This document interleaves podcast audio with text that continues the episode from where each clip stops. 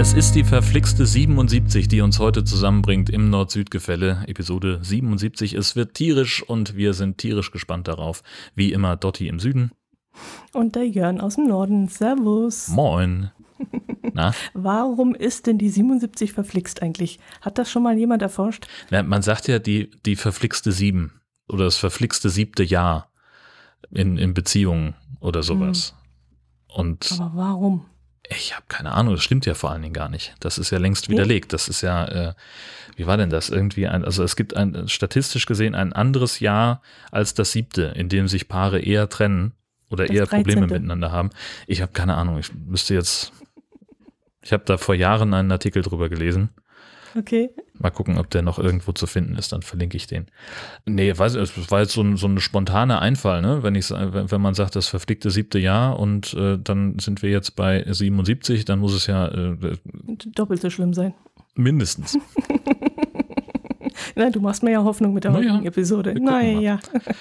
Wir gucken mal. Was macht das Wetter bei euch? Äh, ach ja, also ich habe jetzt im Einschlafen-Podcast gelernt, in Norddeutschland gibt es zwei Jahreszeiten, Herbst mit Blätter und Herbst ohne Blätter. Nein, also im Augenblick ist es, ist es tatsächlich ziemlich, äh, ziemlich sommerlich mhm. ähm, und sehr, sehr angenehm. Wir haben nicht übermäßig viel Hitze. Wir hatten äh, punktuell immer mal wieder Regen, jetzt gerade auch äh, mehrere ziemlich heftige Starkregenereignisse, die so in der Landesmitte, so im Bereich äh, Bad Segeberg da, also zumindest da in, in der Region, ziemlich gewütet haben, auch vergleichsweise kurz hintereinander, zweimal in einer Woche. Und da standen doch etliche Keller sehr, sehr stark unter Wasser. Und das mhm. war ähm, also so das, was dann halt passiert, wenn ein Starkregenereignis äh, kommt. Aber äh, so kurz hintereinander, das ist halt äh, ungewöhnlich, vor allen Dingen für den gleichen, äh, für die gleiche Region. Mhm. Ja, das muss ja allgemein in Deutschland so sein, wo die ähm, die Meteorologen sagen, dass das so lange dauert, das wundert sie. Also, dass es zu einer gewissen Jahreszeit mal äh, ein, zwei Tage recht wild tut, das ist bekannt, aber dass es über Wochen so läuft, das äh, ist ihnen jetzt auch neu, weil bei uns war das auch von, ich glaube, Mitte Juni bis Ende Juni zwei Wochen lang, wo du jeden Tag irgendwo im Allgäu Überschwemmung hattest. Aber wirklich so, so Cluster, also so, so, so begrenzt. Ja. Da ist ein Streifen von 500 Meter durchgegangen, äh, an Hinang vorbei, rechts und links äh, mhm. war was und in Hinang selber war nichts. Und also es muss, muss wirklich heftig gewesen sein und wirklich nur immer solche Streifen. Und ähm, dann jetzt momentan ist es, glaube ich, in Franken unterwegs, dieses Phänomen. Und äh, was ich jetzt gehört habe, ist es zu erwarten, jetzt irgendwie Westdeutschland ab morgen, übermorgen. Mhm. Und also das scheint wirklich, ja, komische Sache. Ja, und das, das sind tatsächlich dann hier so, so ähm, einzelne Regenzellen, kann man schon fast mhm. sagen. Ne? Also wir hatten das zum Teil sogar hier dann in, in Husum, dass ich hier im, äh, im, im Garten saß und, und irgendwie vor mich hingeprutschelt habe und äh, meine Frau hatte ein, ein Beerdigungsgespräch irgendwie äh, gar nicht weit weg, irgendwie, sagen wir mal anderthalb Kilometer. Äh, und die sagt, mein Gott, das hat ja geregnet, war das bei euch auch so schlimm? Und ich sage, wie geregnet, hier war überhaupt mhm, nichts. Mhm, mhm. Also total abgefahren. Mhm. Ja, wenn es nur der Regen wäre, bei uns war es Hagel. Also es Ach sah Gott, aus, als ja. wenn es bei uns geschneit hätte, da war Zentimeter hoch der Hagel gelegen und es sah aus, als wenn äh, zehn Zentimeter Schnee auf der Straße liegen würden. Wahnsinn. Und dann auch so, so große Golfball, große äh, Kugeln. Also mhm. das war schlimm. Also, na, nicht schön. Nee. Gar nicht schön. Hm.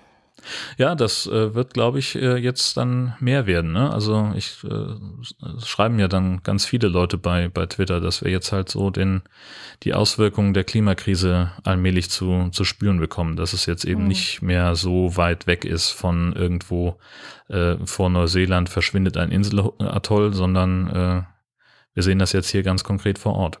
Mhm. Tja. Ja, schlimm, aber einerseits auch gut, weil man muss es ja offensichtlich erst sehen, damit man reagiert. Also ja, aber es passiert ja trotzdem nichts. Ja. So, wenn du dir anguckst hier, was weiß ich, der der Laschet, dieser Idiot, der oh. sich äh, da rühmt, was er ja, alles ja. von Umweltschutz getan hat und im Endeffekt mhm. äh, schränkt er den, den, den Ausbau der Erneuerbaren ein.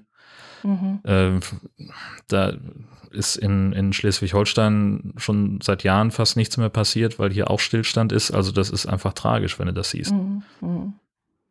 So, und jetzt, was wir jetzt hier in letzter Zeit häufiger haben, sind Solarflächen. Die boomen jetzt so wie früher die, die Windmühlen. Mhm. Ähm, aber auch da gibt es dann natürlich Widerstand, weil irgendjemand dann doch wieder meint, so, ha, unsere schönen Wiesen gehen kaputt. Mhm. Das sind die einen, okay. das sind aber die gleichen, die gesagt haben, der Horizont ist uns so wichtig, der, der Blick über den Horizont wird verstellt von den verdammten Windrädern. Und mhm. jetzt können sie mhm. den Horizont sehen, aber jetzt stört es sie, dass davor eben auch noch irgendwo eine Solaranlage ist. Ja, gut. Also das sind dann Leute, die haben halt immer was zu meckern. Mhm. Und äh, die wollen aber gleichzeitig auch kein Atomkraftwerk vor der Haustür haben, geschweige denn ein Endlager für irgendwelche äh, mittel- und schwach radioaktiven Sachen, die jetzt beim Abriss der Atomkraftwerke in Schleswig-Holstein anfallen. Mhm. Es ist kompliziert. Ja, es ist kompliziert. Soll immer alles so bleiben, wie es ist, aber verändern muss sich halt dummerweise doch irgendwas. Mhm. Jetzt haben wir mit so einem schweren Thema angefangen. Das ist doch normalerweise immer am Ende. Das ist was für am Ende, da hast du eigentlich recht. Da kommen wir nachher nochmal drauf zurück. Ja, genau, richtig, nicht vergessen. Wir haben ganz viel Tierisches zugetragen, was ja eigentlich erfreulich ist und äh, wesentlich lustiger ist als dein Thema jetzt gerade eben. Allerdings so viel Tierisches, dass wir das gar nicht alles heute äh, durchkauen können. Also es ging los von einem roten Panda. Ich wusste noch gar nicht, dass es rote Pandas gibt. Rote Panda, der aus dem Duis Duisburger Zoo entwischt ist. Und der wurde dann durch eine Wärmebilddrohne wieder entdeckt und der hatte irgendwo in der Baumkrone dann gesessen und den haben sie dann dann retten können. Und in Delmenhorst sind Kängurus durch die Stadtmitte gehüpft und haben die Polizei auf Trab gehalten. Und in Kirchhundem, Nordrhein-Westfalen, da sind Lachse in einer Fischaufzuchtanlage gewesen, die haben sich seltsam benommen. Und dann hat sich herausgestellt, dass sich irgendeine Restsubstanz, also so eine Art Kokain, im Wasser befunden hat. Und da war natürlich auch die Frage, wie kommt das Zeug da rein und war das der Grund, warum die Fische sich so seltsam benommen haben? Hm. Also es war so viel ist uns dazu getragen worden. Ähm, ja, äh, wir könnten wirklich einen ganzen ganze Tier-Podcast hier füllen. Ja. ja. Aber das ekligste, was wir bekommen haben, und das ist jetzt schon ein bisschen länger her, weil wir ja in der im letzten Monat nicht aufgenommen haben, das war ein Riesenwels. Ein riesiges, glitschiges, ekelhaftes Tier. Ich habe das Bild so gesehen. So wie so ein Fisch ich, halt aussieht. Mein Gott, die sind nein, halt, natürlich sind die, sind die schleimig und so. Wälse sind noch eklig, Forellen ah. sind schön, Haie sind schön, aber Wälse sind auch sowas von eklig. Oh, ich habe Gänsehaut. und dieser Riesenwels, der hat eine Schildkröte verschlungen und die muss sich in seinem Rachen so festgebissen haben, dass der Wels daran krepiert ist und selber dran gestorben ist an diesem Schildkrötenbiss. Hatte, hat die sich festgebissen oder hat die sich einfach verklemmt im. Also ich hatte gelesen, sie hätte sich festgebissen. Oh ja, stimmt, da steht's auch. Ich habe den Artikel ehrlich gesagt gar nicht gelesen, weil mich das Foto so abgeschreckt hat. Ach nein, ja. Aber mich hier auslachen. Ja, mein Gott, also das ist, das ist halt einfach, äh, ich, ich finde jetzt den, den Wels an sich nicht so unansehnlich, aber halt dieses Doch. Bild mit der, mit der Schildkröte, die halt da, wo die Hinterbeine noch aus seinem Maul rausragen, das hat irgendwie, weiß ich nicht, so ein ja, ach, keine Ahnung. Nee, ich fand das ehrlich gesagt ziemlich widerlich und auch das Vieh. Also ja, Fische sind glitschig und, und die Schuppen und wenn, wenn du so einen Fisch schubst und die Schuppen da durch die Gegend fliegen und so, ja, in Ordnung. Aber so ein Wels mit diesen komischen Schnorcheln da noch am Mund und dieses breite Maul und diese, äh, Teufel. nee, nee, gar nicht. Tja. Äh, dann gab es einen Vogel mit Höhenangst, da hat uns äh, der Westkirchen Andi einen Artikel ähm, äh, zukommen lassen, nämlich ein Papagei, der dann in einem Baum saß und äh, wohl einen kleinen Ausflug äh, unternommen hatte und der äh, schrie immer nach Papa, weil er sich nicht mal runtergetraut hat. Und das sei anscheinend gar nicht so unnatürlich für solche Papageien, die scheinen da wohl ein Problem mit Höhen zu haben. Mhm. Sind das so, so tiefe Flugvögel oder was? Ich habe keine Ahnung. Also ich kenne ja äh, Aras auch nur aus der, aus der, ähm, ähm, aus der Gefangenschaft sozusagen, also von Leuten, mhm. die eben Aras zu Hause halten und da fliegen die natürlich nicht so wahnsinnig weit. Ja, bei der freien Natur wüsste ich das jetzt auch nicht. Ich kenne jetzt Wellensittich in der freien Natur, das habe ja. ich schon öfters gesehen, aber äh, da, nee, Aras kenne ich jetzt auch nicht. Hm. Hm. Aber das Höhenangst, hast du Ängste? Hast du Höhenangst? Ach, ja, das ist so, also ich würde es, glaube ich, nicht so wirklich Höhenangst nennen. Also was ich, ich habe ein Problem mit wackeligen Leitern. Ähm, mhm. Also so die, die Trittleiter, äh, die ich brauche, um hier einen Rauchmelder auszuwechseln oder sowas, da habe ich, habe ich Schwierigkeiten mit. Und wenn die dann, also ich müsste eigentlich mal hier bei uns am Haus äh, einen Leiter anstellen und so auf fünf, sechs Meter Höhe die, die Dachrinne sauber machen, äh, mit Betonung auf müsste eigentlich, äh, mhm. denn da traue ich mich überhaupt gar nicht ran. Aber äh, im gleichen Atemzug äh, habe ich überhaupt kein Problem, irgendwie auf dem Aussichtsturm zu stehen oder sonst irgendwas. Ähm, dann, das, das ist für mich überhaupt kein, keine Schwierigkeit. Was auch doof ist, wenn ich irgendwo auf dem Aussichtsturm bin und da ist so eine, ähm, so eine Treppe, wo ich nach unten durchgucken kann, so eine Gittertreppe. Ja, so geht es mir nämlich auch. Also so Kirchen, wo so eine Wendeltreppe hochgeht oh ja, und ja. Äh, dann eben diese, dieses Gitter da unten, da geht bei mir auch irgendwann nichts mehr. Ich muss mich dann so beherrschen, dass ich da hochkomme. Das ist, das ist Wahnsinn. Nee, das geht bei mir auch nicht, absolut nicht. Das habe ich aber noch nicht lang. Also das habe ich vielleicht so 15, 20 Jahre, ja 15 Jahre oder so. Da bin ich mal bei uns hier am Berg oben, sind wir so ein, so ein ja, Klettersteig ist das gar nicht. Äh, das ist ein ganz normaler Wanderweg, auch recht breit. Und da musste ich einen Felsen hoch auf eine Leiter. Und ich bin die Leiter hochgeklettert und an der vierten oder fünften Stufe bin ich plötzlich stehen geblieben. Und ich wusste nicht, warum. Hm. Ich stand plötzlich und irgendwie ging das nicht mehr in meinem Kopf weiter. Das heißt, im Kopf hieß es weitergehen, aber die Beine wollten nicht mehr. Es ging mhm. einfach nicht mehr. Und ab dem Zeitpunkt hatte ich plötzlich Höhenangst. Vorher hatte ich noch nie Probleme. Mit einem Schlag ist das gekommen. Das ist ganz komisch. Hm. Sehr seltsam. Das ist ja doof, wenn man Berge in der Nähe hat. Ja, das ist wirklich doof, ja. Ungünstig.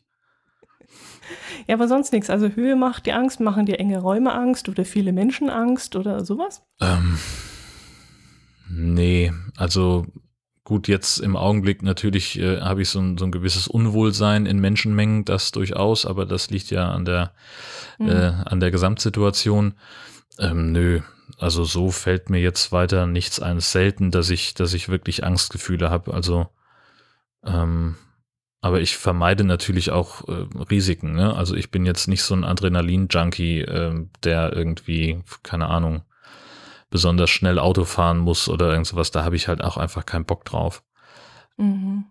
Nö, das wüsste ich nicht. Also das letzte Mal, dass ich, dass ich wirklich Schiss vor irgendwas hatte, das war diese Schar in Gefahr Geschichte, äh, wo ich da mich äh, bei irgendeiner Feuerwehr äh, live auf Sendung irgendwie aus drei Meter Höhe abseilen sollte oder aus neun. Neun waren es eher aus dem dritten Stock.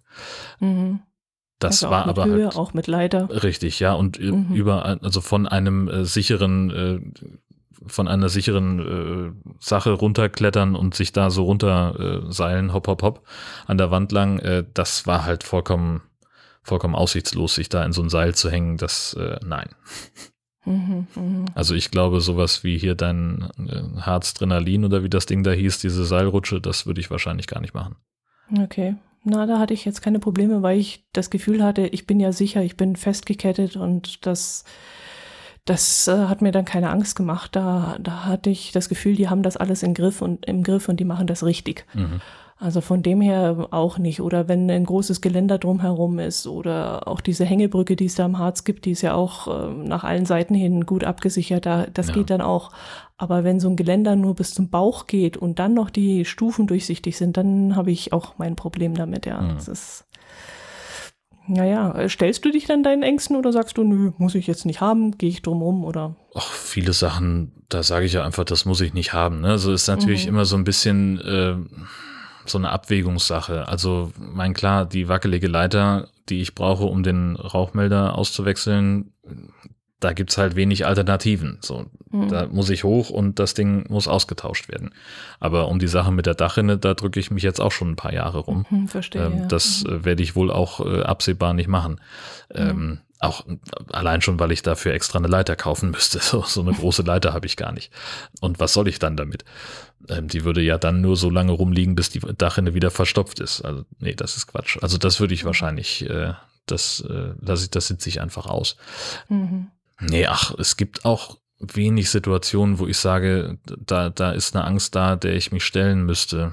Weil halt so Sachen wie irgendwie dunkler Keller oder so ein Kram, da habe ich halt keinen, keinen Stress mit. Und das wäre, glaube ich, das Einzige, also ich habe eine Ex-Kollegin, die hat äh, immer so ein bisschen Respekt vor Hunden gehabt und die hat sich diesem Thema dann gestellt und ist dann in ein Tierheim gegangen und hat dort äh, Hunde ausgeführt als Gassigänger. Ja. Und das fand ich beeindruckend, weil ich mir gedacht habe, nee, das würde ich jetzt nicht unbedingt machen, wenn ich solche Ängste hätte, dann noch gezielt da reinlaufen. Was mir halt öfters passiert, dass wir irgendwo im Urlaub sind und wir, mich interessiert eine Kirche und mich interessiert ein Kirchturm und ich mag die Aussicht und ich muss da jetzt hoch. Mhm. Dann, dann ist es auch immer so eine Abwägungssache, dass ich mir sage, also du, was ist dein Ziel? Mein Ziel ist, ich will da oben ankommen. Wie komme ich dahin? Indem du jetzt einfach weiterläufst. Mhm. Und dann werde ich plötzlich ganz schnell und dann dann schier die Treppen hoch. Ja. Manchmal schaffe ich es, meistens schaffe ich es, aber manchmal halt funktioniert es halt gar nicht, weil da der Kopf was anderes sagt als die Beine. Und ja, und dann muss man halt auch, glaube ich, so souverän sein und muss sagen, okay, hier geht es jetzt nicht weiter, ich gehe jetzt wieder ja. runter. Ne? So das, ja, das klassische, äh, wie im Schwimmbad vom Zehner springen. Dann stehst du da oben und entweder springst du runter oder du stehst noch mal zwei Minuten da und guckst erstmal, wie tief das eigentlich wirklich ist hm. äh, und lässt es dann doch sein. Ähm, hm. Und dann halt auch wirklich die Nerven zu haben, äh, da wieder runter zu klettern, während alle anderen eigentlich hoch wollen und hinter dir drängeln, das ist dann schon so eine, so eine Sache. Ich muss sagen, ich habe ja. einen, ein äh, alter Schulfreund von mir, ähm, der äh, einfach sehr konsequent damit ist, äh, schon seitdem ich den kenne, zu sagen, äh, also wo er seine Grenzen hat. Also mhm. wir waren, äh, haben uns dann vor, vor Jahren mal wieder äh, gesehen, da waren wir auf einer Hochzeit von Freunden und die haben ähm, in so einer Kapelle gefeiert und da direkt dran war irgendwie so ein kleiner Vergnügungspark. Und da war eine wirklich, wirklich, wirklich harmlose Achterbahn, so ein Kinderding eigentlich, so mehr so Berg- und Talbahn mit ein bisschen Kurve. Also das war eigentlich nicht der Rede wert. Aber für ihn war klar, er fährt da nicht mit. Und da half auch kein gutes Zureden und kein, kein Frotzeln und nix. So, das, dann lächelt er dich an und sagt, nee, muss ich nicht haben.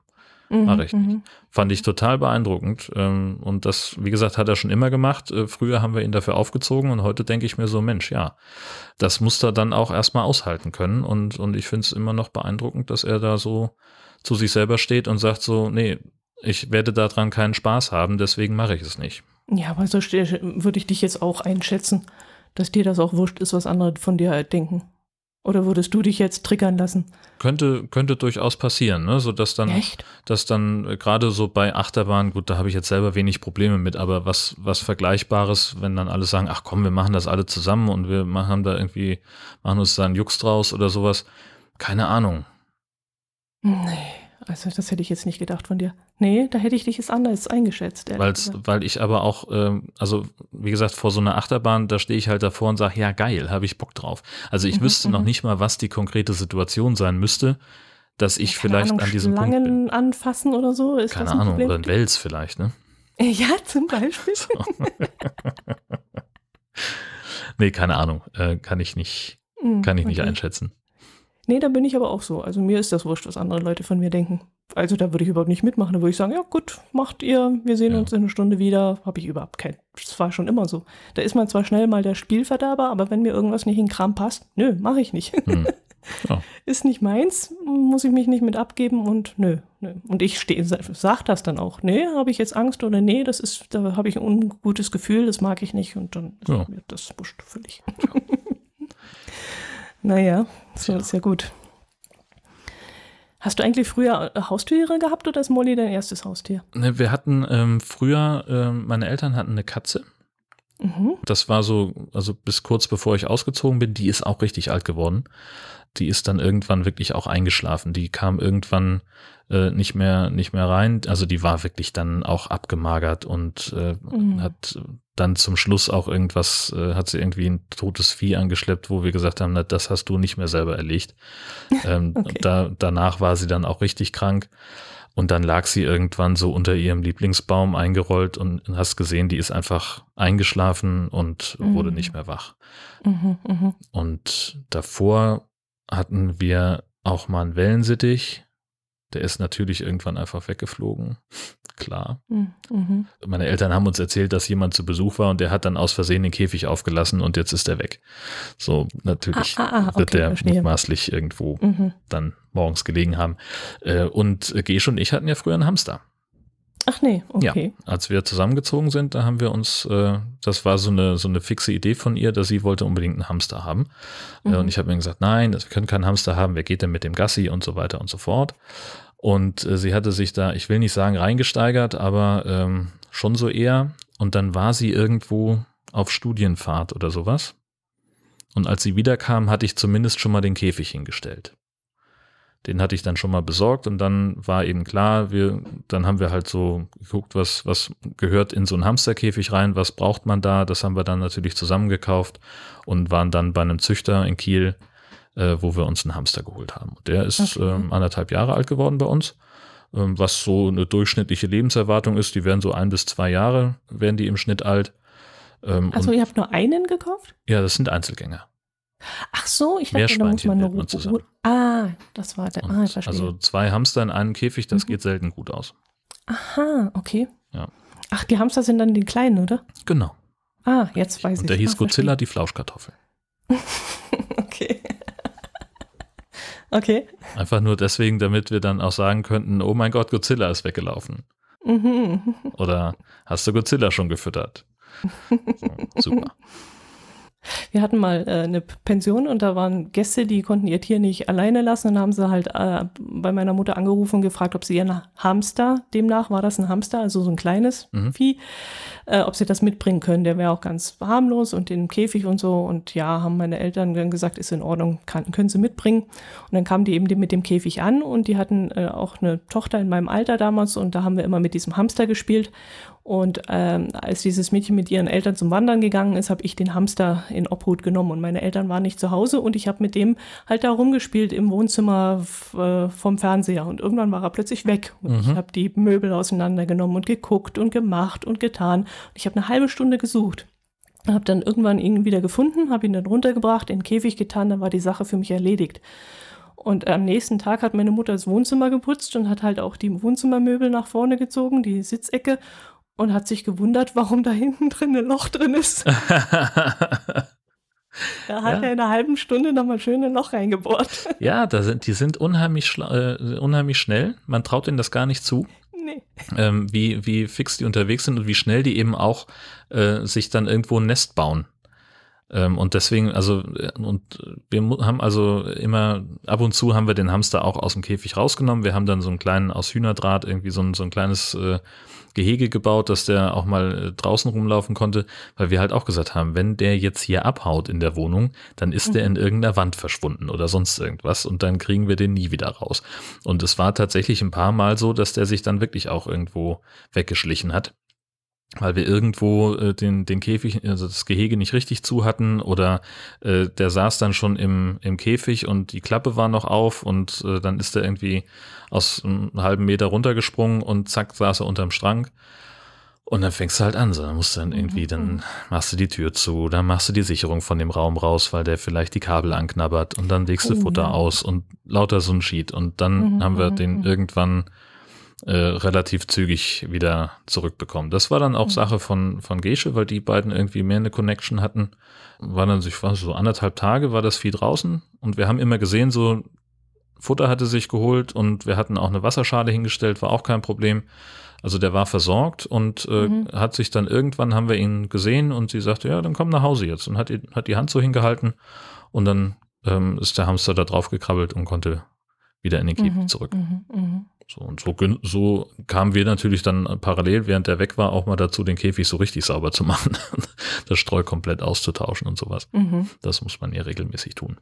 Mhm. Ja, wir haben als, als Kinder Wellensittiche gehabt. Das war das Einzige. Ich wollte zwar immer Kaninchen haben, aber das habe ich, so Zwergkaninchen, so kleine. Aber das hab- haben meine Eltern mir nie äh, erlaubt. Und da, als Alternative habe ich dann mal einen Wellensittich gekriegt, weil mein Bruder auch einen hatte, als er so klein war damals wie ich. Und ähm, beide hießen Jakob. Er hatte einen blauen Jakob, ich hatte einen grünen Jakob. Ja. Und äh, meiner ging, kam auch immer so bei mir auf die Hand. Also da hatten wir auch ein besonderes Verhältnis zueinander. Und ich musste dann auch später ihm dann Medikamente geben, als er dann Kehlkopfkrebs gekriegt hat. Mhm. Und da sollte ich ihm immer mit so einer Pinpette so, eine, so ein irgendein Medikament einflößen. Und da ist das Vertrauen dann langsam geschwunden zwischen uns, weil ich immer dann mit der Hand da rein musste in den Käfig, ihn Ja. greifen musste, ihn auf den Rücken legen musste und ihm da Oh das Medikament geben musste. Und das haben wir dann zwei, drei Tage durchgehalten und dann haben wir gesagt, nee, also das ist für ihn jedes Mal eine Qual, wenn ich da ankomme und ihn da Ja. raushol. Und da haben wir dann gesagt, nee, das hat, hat keinen Sinn, muss beendet werden.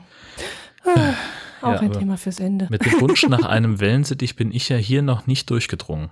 Ich habe auch immer so gedacht, Mensch, so ein, so ein Wellensittich oder so oder zwei vielleicht, das könnte ich mir noch vorstellen. Aber da ist, äh, ist hier überhaupt kein Durchkommen. Okay, Das ist, äh, wird nicht Ja, genehmigt. da müsstest du, glaube A, schön großen Käfig und B, ja nicht alleine. Die dürfen ja, glaube ich, nicht alleine. Ja, genau. Also das äh, wäre dann, wir hätten ja durchaus auch Platz für eine kleine Voliere oder sowas. Ne? Das Mhm. wäre ja durchaus möglich. Aber äh, irgendwie findet die äh, Herzdame das nicht so attraktiv, hier äh, Vögel die zu haben. können Lärm machen, du. Ja, die das- können ja, ja. laut sein. Ja, ja. Aber Immer viel lauter als unser Hund wird die auch nicht. Die, Ach die so? Wellensittich. Okay. Nee, weiß ich nicht, keine Ahnung. So. Nee, mein, wenn meine Mutter den Dampfkochtopf damals immer angemacht hat, dann hat er immer dagegen angeschrien. Das hat er gar nicht gemocht. Dann wollte er immer lauter sein als der Dampfkochtopf. Äh, was hier tatsächlich ein Thema ist, sind Hühner. Ähm, Oh ja. Also Hühner im, im Pastoratsgarten. Also so richtig konkret sind diese Pläne noch nicht, aber äh, der, der Wunsch ist da und ähm, ich werde mich da kurz über, über kurz oder lang nicht, nicht groß zur Wehr setzen können. Ach, jetzt echt? Ich dachte, Ja. du leitest jetzt zum nächsten Thema über. Jetzt nee, aber das, das, ist, das ist tatsächlich so. Dass, äh, also die Idee gibt, äh, dass es ja schön wäre, wenn es hier Hühner gäbe. Ähm, ich bin da noch nicht so hundertprozentig überzeugt. Aber rein zufällig sind Hühner auch unser nächstes Thema. Wer, also das ist jetzt, das hat, das eine hat nichts mit dem anderen zu tun. Genau. Bei diesen ganzen Unwettern, die hier unten bei uns im Süden geherrscht haben, ist es nämlich passiert, dass äh, die Wiese und der Hühnerstall der Familie Düsterwald überschwemmt worden ist. Und da wusste die Familie sich dann nicht äh, besser zu helfen und hat dann das eigene Badezimmer umgebaut zu einem neuen Hühnerstall, hat also in der Badewanne und äh, auf dem Fliesenboden und im, im, im Waschbecken und so Einstreu verteilt und hat dann die äh, Tiere dort untergebracht. Und ich finde das eigentlich ganz praktisch, denn hinterher, wenn dann von draußen alles wieder hergerichtet ist und der alte Hühnerstall wieder sauber gemacht worden ist, dann braucht man ja das Bad eigentlich nur noch ausspritzen und auskehren und fertig. Ist eigentlich eine gute Idee Ja, an sich, oder? ich bin gespannt. Da ist dann auch ein Bild in dem Bericht zu sehen. Also wirklich komplett rund um die Toilette und in der Badewanne und im, im Waschbecken. Da hockt Großartig. sogar noch ein, ein äh, Huhn im, im, im Stroh drin. Wunderbar. Und da haben die sich anscheinend auch ganz gut äh, ausgebreitet und haben sich wohlgefühlt. Ja, ja. Ja, es hat wirklich schon sehr ge gewütet bei uns.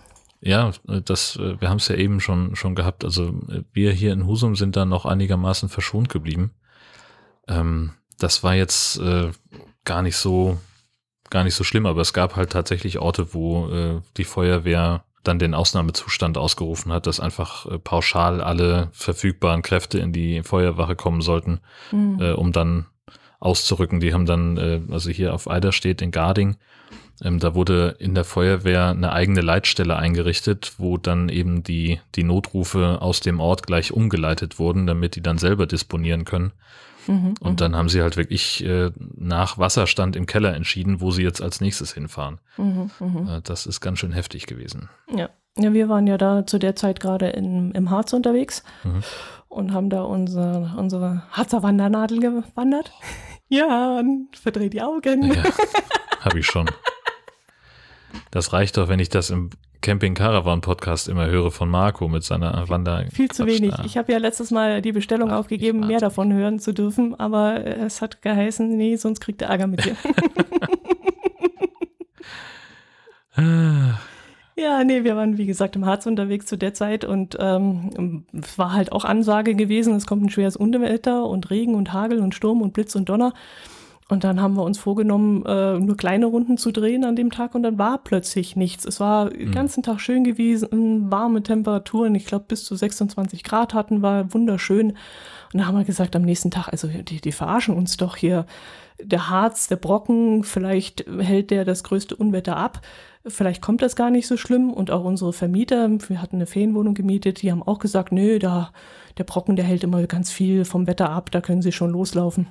Dann sind wir am nächsten Tag losgelaufen und da ging es dann plötzlich los. Und wenn du dann da auf irgendeinem so Kamm stehst, links und rechts geht's runter und du stehst da so ganz erhöht äh, da, dann wird dir schon ganz anders. Hm. Und dann haben wir uns dann unter einer Brücke, die gerade mal so, lass mich mal schätzen, Meter 40, Meter 50 hoch war, mhm. haben wir uns da drunter verschanzt und äh, zusammengekauert und haben da anderthalb Stunden ausgeharrt, bis das ganze Gewitter über uns weggezogen war. Und das war so, das hat, du hast, das war gleichzeitig Blitzen, Donnern, das war alles mit gleichzeitig. Es war furchtbar, ganz ja, schrecklich. Das glaube ich. Und äh, da ist auch von unseren Vermietern dann auch der Keller vollgelaufen gewesen, mhm. als wir abends zurückkamen. Und sie haben dann gesagt, das haben sie schon 20 Jahre nicht mehr gehabt, sowas. Und äh, die waren auch ganz irritiert. Ja, also war doch einiges. Ja. Ja, was haben wir denn noch? Ach, irritiert. Eine, irritiert. Eine Schönheitsoperation. Eine 23-Jährige wollte sich in Augsburg operieren lassen, wollte sich schöner machen lassen, hat das dann auch gemacht und ist dann nach der Schönheitsoperation noch in der Praxis sitzend. Da gibt es dann wohl so einen Ruheraum, wo man sich dann hinterher da noch äh, eine Weile niederlassen muss. Und da ist sie dann plötzlich ausgerastet und äh, nicht nur verbal, sondern hat dann auch körperlich äh, ja ein bisschen sich um sich geschlagen. Und die Schwestern, die da vor Ort waren, mussten dann sogar die Polizeistreife rufen und äh, damit die Frau irgendwie beruhigt wird. Und jetzt würde mich ja natürlich interessieren, was muss da vorgefallen sein? Das steht leider in dem Bericht nicht, dass die Frau da so dermaßen ausgetickt ist. War die unter Drogen gestanden da oder hat die irgendwas gesehen, was sie gar nicht sehen wollte in dem Moment? Naja, gut, also äh, steht ja auch nicht dabei, was sie äh, machen ließ. Ähm, aber soweit ich das aus Berichten mitbekommen habe, werden Schönheits-OPs ja in der Regel unter Vollnarkose durchgeführt.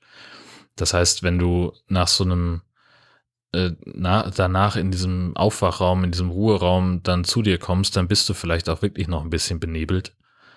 Ähm, also ich kann mir nicht vorstellen, dass diese Vermutung aus, der, aus dem ersten Satz des äh, Artikels, dass die stimmt, weil äh, sie kann, glaube ich, das Ergebnis ihrer OP noch nicht gesehen haben, weil ja, je nachdem, was da passiert, hast du ja dann irgendwelche Bandagen oder sowas oder ne, die Narben müssen ja erstmal verheilen.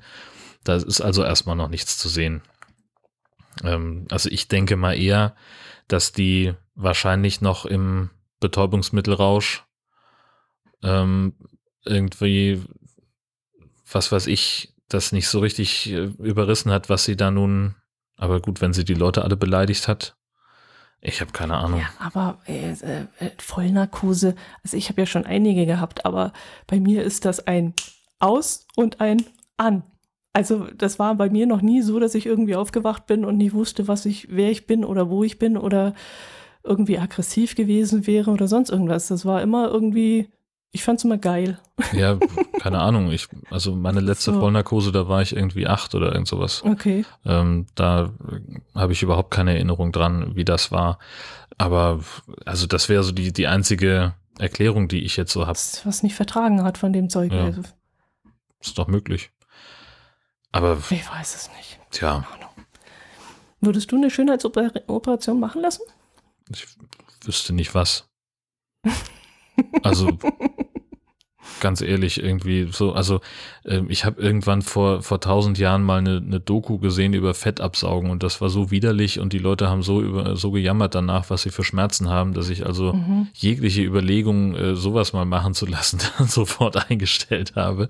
Okay. Ähm, nee, ich habe da, also ich, ich sehe den, den Bedarf auch nicht. Also, mein gut, okay, wenn jetzt jemand äh, wahnsinnig unzufrieden mit seinem Körper ist oder sowas, ähm, kann ich das natürlich verstehen. Was weiß ich, irgendwie, äh, was auch immer es dann in diesem ganzen Spektrum der Schönheits-OPs dann, dann geben mag. Aber äh, also bisher, also so diese, diese ganzen kosmetischen Sachen von Leuten, die halt einfach nur einem Schönheitsideal hinterher jagen, ähm, das, da sehe ich einfach nichts Schönes dran. So, das ist?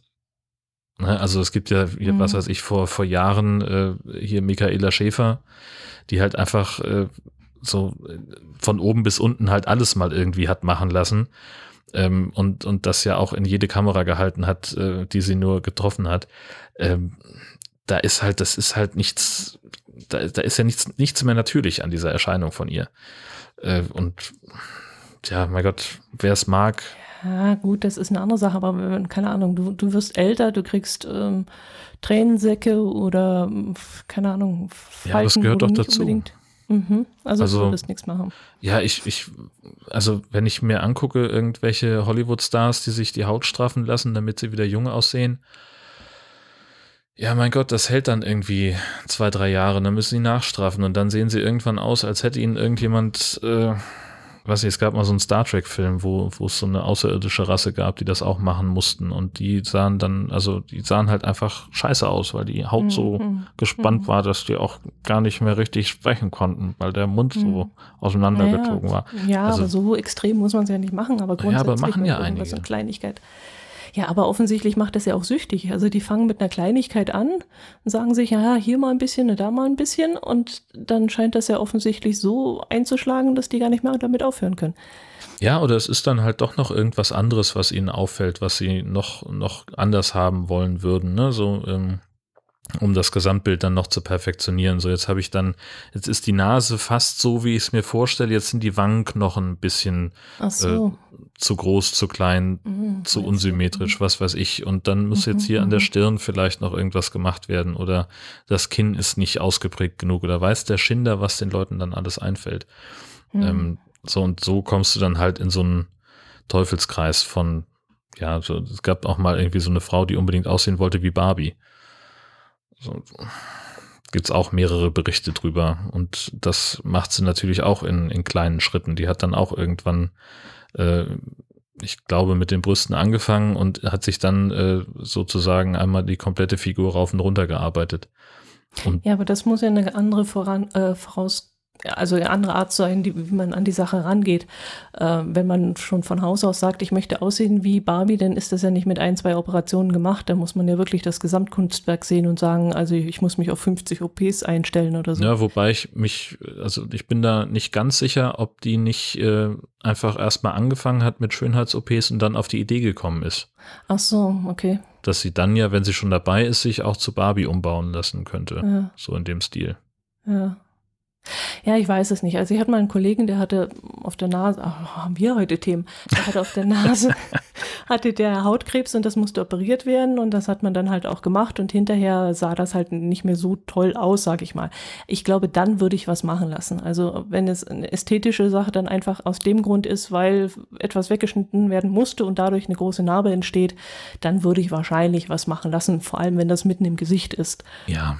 Da, da sehe ich das noch ein, aber jetzt keine Ahnung, mein Gott, dann habe ich halt Tränensäcke oder dann, weiß ich nicht, keine Ahnung. Ja, also, aber sowas, das ist ja dann auch tatsächlich etwas, äh, ne, wo es dann einen guten Grund gibt. So, ne, so der, oder der, der Klassiker irgendwie, äh, keine Ahnung, äh, hast Brustkrebs und äh, eine Brust muss abgenommen werden und äh, ja, dann ja. willst du nicht asymmetrisch rumlaufen, was ich vollkommen verstehen kann. Ähm, mhm. Dass man dann sagt, da nochmal wieder äh, das nachzumodellieren sozusagen. Mhm, ähm, genau, ja. Sowas, das finde ich ja vollkommen in Ordnung, aber nur weil du jetzt sagst, keine Ahnung, irgendwie mein, mein äh, Hintern ist mir zu flach, ich lass mir da mal was einpflanzen, das ist halt, da gibt's halt keinen medizinischen Grund für. Was soll denn das? Nee, doch, also nee, nee. in meiner Welt ist das Quatsch. In mein, ich sehe da keinen, ähm, es mag Leute geben, für die das wichtig ist und äh, die da irgendwie vielleicht auch einen Leidensdruck haben die sollen das in drei Teufelsnamen machen, aber für mich wäre das nichts. Hm. Mhm. Ja, wir sind halt von innen heraus schön. Ja. Ja. ja. Genau. Ach je.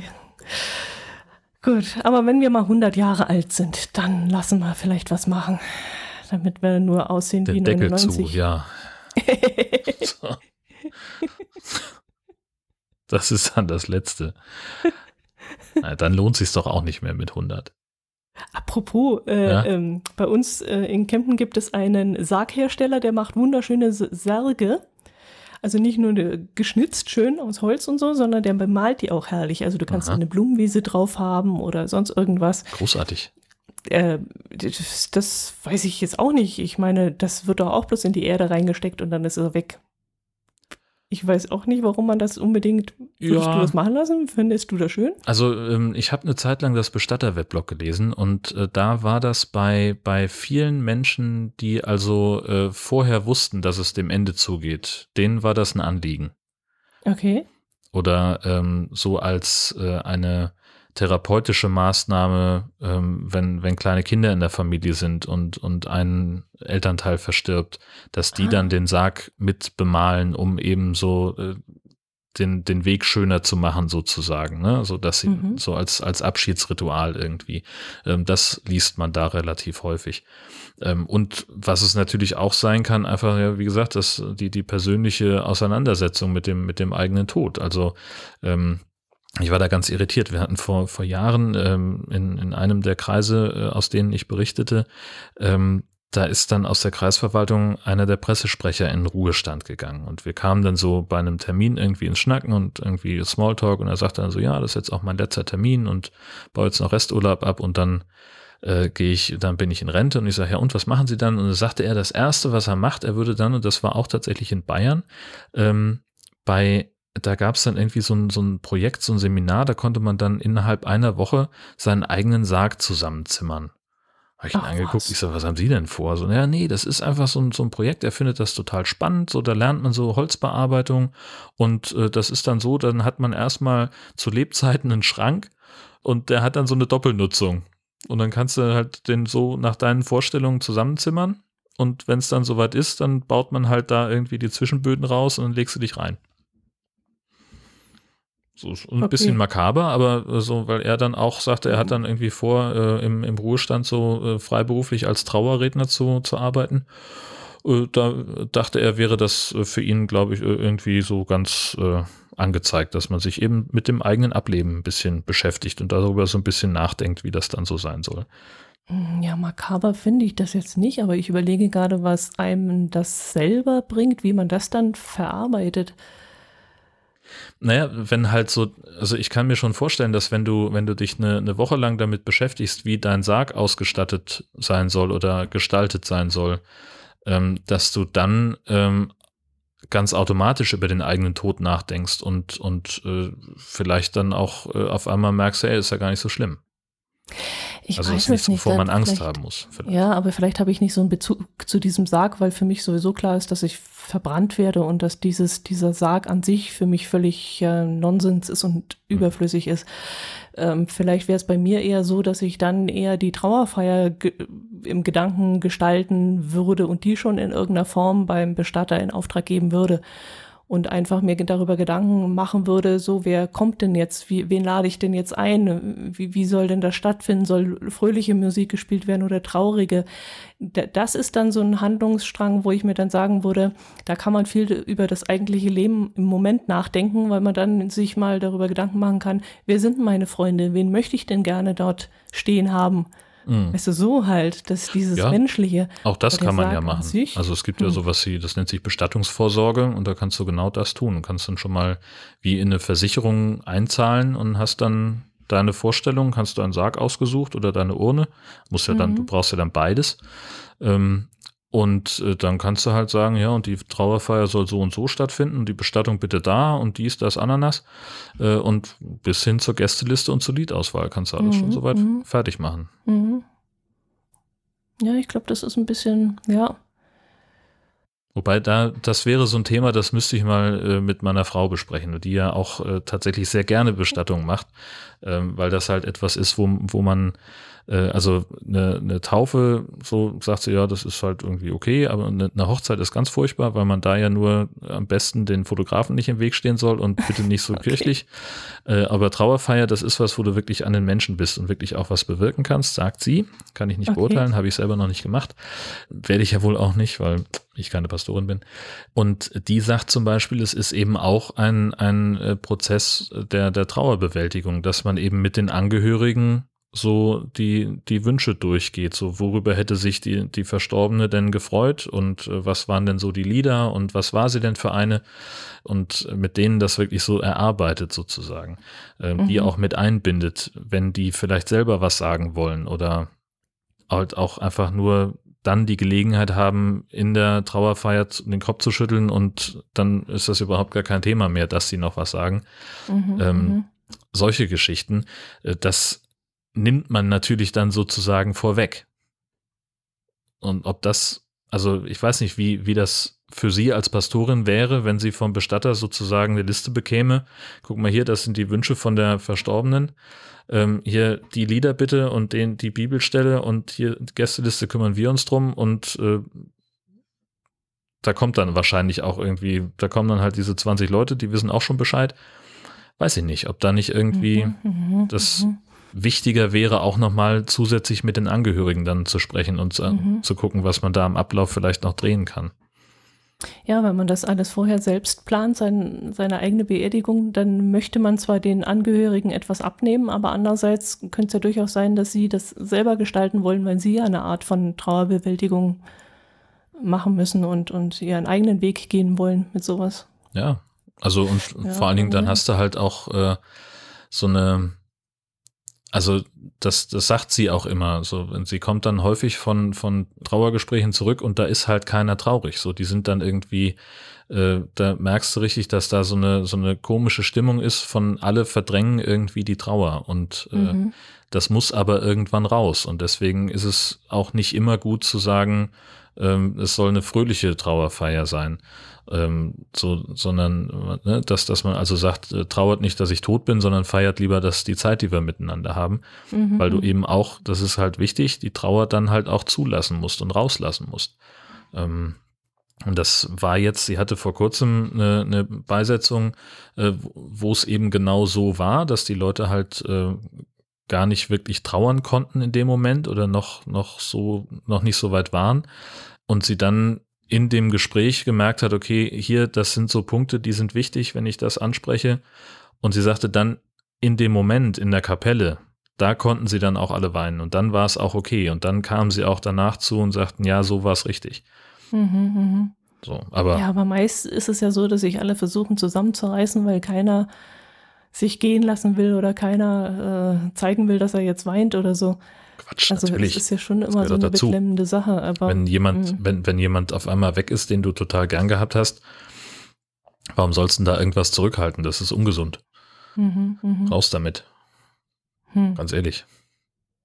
Aber weil du gerade den, den, den Spruch gesagt hast, ähm, trauert nicht, äh, ich habe meinen Trauerspruch auch schon. Also Abschied ist eine Reise, die ein Wiedersehen verspricht. Also ich drohe meinen Nachkommen sogar noch. Passt bloß auf, ich komme wieder. ah je. das ist ein, ein, ein, Zitat aus dem Lied von Unheilig. Ja. Sehr gut. Das wird bei mir auf meiner Grabplatte stehen. Abschied Wir haben, es, es wird wirklich makaberer heute, ne? Merkst du das? das ist unglaublich. Denn eigentlich wollten wir ja über diese Flaschenpost sprechen. Über die 100 Jahre alte, so. aber dann, hm, ja, okay. ja, in einem Haus bei Göttingen ist eine 100 Jahre alte Flaschenpost entdeckt worden bei Restaurierungsarbeiten. Und da lag unter anderem ein Brief drin und auf dem Brief standen dann so interessante Informationen wie zum Beispiel, dass zu der Zeit, als die Flasche versteckt wurde, ein Zentner Gerste 165 Mark gekostet haben. Für Weizen hat man 200 Mark bezahlt und für Roggen 185 Mark.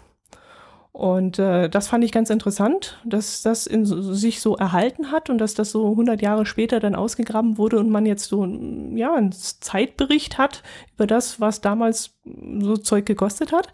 Aber was ich noch viel interessanter fand, in diesem Brief stand auch, das muss wohl eine Frau geschrieben haben, stand auch der Satz, wer diese Flasche öffnet, kann sich vielleicht nicht vorstellen, in welch schwerer Zeit wir leben.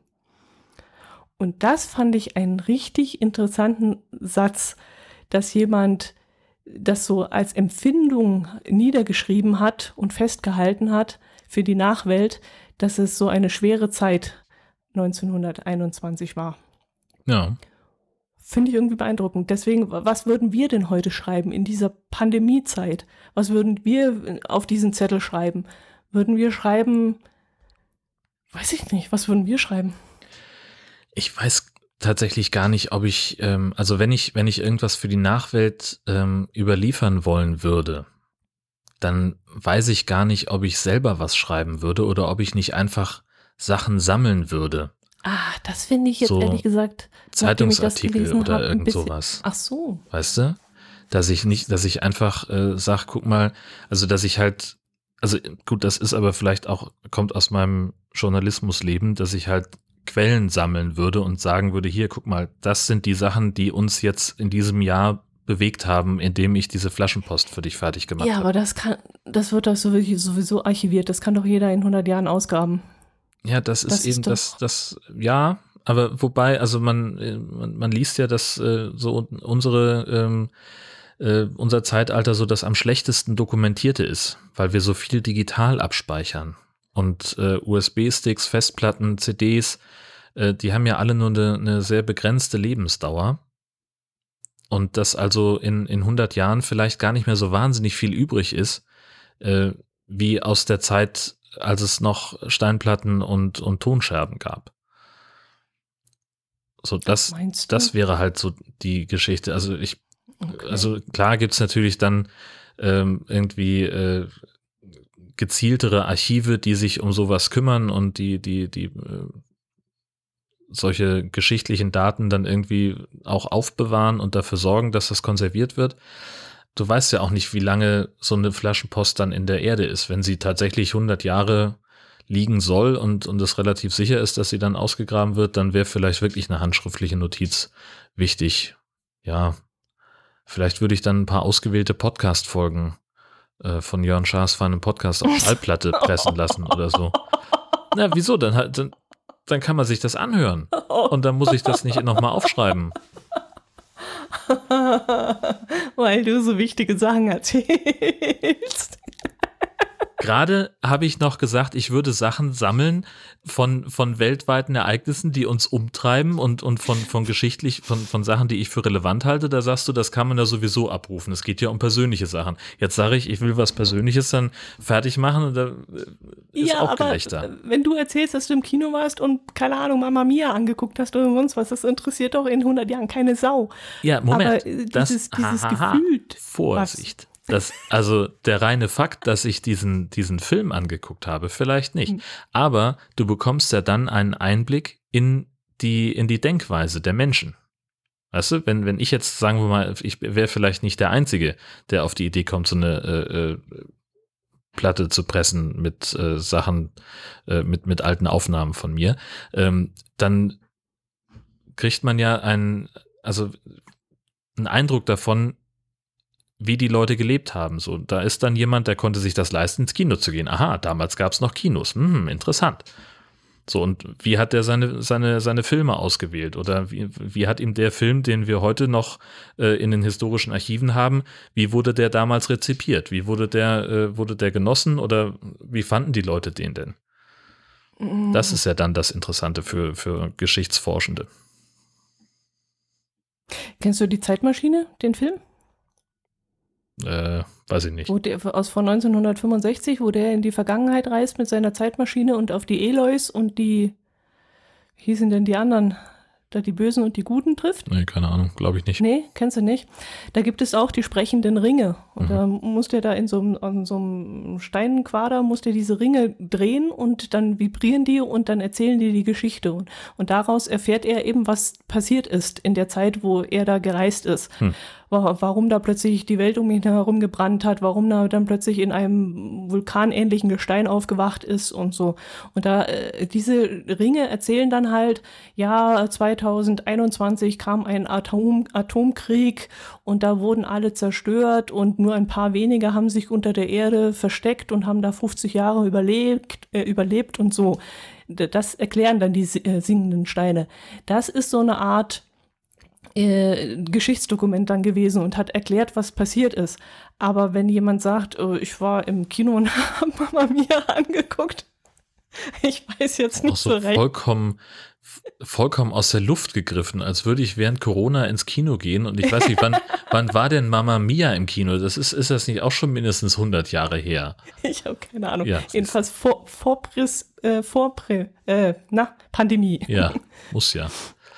Ja, ah, also das, das ist, glaube ich, und also ich bin nicht, bin nicht Historiker genug, um das einordnen zu können, aber ich glaube, ja. es gibt halt einerseits eben diese dokumentierten Geschichtsdaten, mhm. ähm, wo man dann als, als Historikerin eben auch kritisch drauf gucken muss, ähm, wie, wie objektiv diese Daten gesammelt worden sind. Also eine 100 Jahre alte Bildzeitung ist vielleicht dann doch irgendwie ein bisschen was anders äh, ja, als, ein, okay. als ein Aufsatz aus einer, äh, eines, einer, was weiß ich, einer, von, von jemandem, der sich mit Historie beschäftigt mhm. ähm, und der einfach, keine Ahnung, irgendwie so ein Gegenwartsbuch vielleicht schreibt. Ähm, und dann ist, glaube ich, äh, was, was für die Forschung auch immer interessanter wird, sind halt so Dokumente, so, so Zeitzeugengeschichten, die gar nicht mal sich jetzt unbedingt mit einem, mit einem Thema wie, wie Krieg oder sonst was äh, beschäftigen, sondern halt, wie war denn eigentlich das Leben? Also äh, ich erinnere mich, wenn, wenn irgendwo alte Filmaufnahmen gefunden werden, ähm, dass Historiker da häufig äh, so ein bisschen äh, äh äh, aufschrecken, weil sie halt sagen, Mensch, das hier kriegen wir mal einen Einblick in die Welt von den Leuten, wie die wirklich, äh, wie, wie das normale mhm. Volk gelebt hat. Mhm, mh. Na, also es war jetzt gerade vor ein paar Wochen hatten wir einen Bericht im Schleswig-Holstein-Magazin, ähm, wo eine Frau, die auf einem Gutshof lebt, ähm, die hat irgendwie beim Renovieren dann auch so ein, äh, alte Fotografien gefunden so alte Familienalben. Zum Teil war sie da selber noch mit drauf und konnte sich da auch an irgendwelche Details erinnern, aber da war dann halt auch so, okay, das ist ein Einblick darin, wie wirklich auf diesem Gutshof damals gelebt wurde. So das Verhältnis von den, von den Herrschaften zu den, zum Dienstpersonal, mhm. zu den Leuten, die, die angestellt waren, um die, die Felder zu bewirtschaften und so weiter. Das konnte man daraus noch ablesen. Und sowas ist natürlich auch nicht ganz mhm, unspannend, mhm, mh, mh, um einfach einen Gesamteindruck zu bekommen von dieser Epoche. Mhm. Ja, mich hat halt dieser, dieser Spruch, den die Frau da reingeschrieben hat, wer diese Flasche öffnet, kann sich vielleicht nicht vorstellen, in welcher Zeit wir leben. Das hat mich halt so angerührt, wo ich mir dachte, ja, was muss da passiert sein oder wie muss sie sich gefühlt haben, dass sie so einen Satz niederschreibt. Und, und gerade jetzt in dieser Pandemie, die wir erleben, wo jeder so das Zwischenmenschliche so und überhaupt die Seele so belastet äh, wird, wäre das halt auch wichtig. Also ich würde jetzt in eine Zeitkapsel zum Beispiel, keine Ahnung, äh, so, so einen Schnelltest reintun und eine, eine, eine FFP2-Maske. Das würde aber nichts aussagen, sondern man müsste dann noch Zeilen dazu schreiben und schreiben, was ein, was das mit einem gemacht hat oder mit der Menschheit gemacht hat und welche kontroversen Diskussionen es darüber gab und wie man sich darunter gefühlt hat und sowas. Man müsste vielleicht eine Art Mischung machen aus beiden. Ja. ja. So, Stille? richtig. Und ich bin halt einfach zu faul, das per Hand aufzuschreiben, weil ich das alles schon mal im Podcast Deswegen erzählt habe. Deswegen machst du Podcast. Ach so.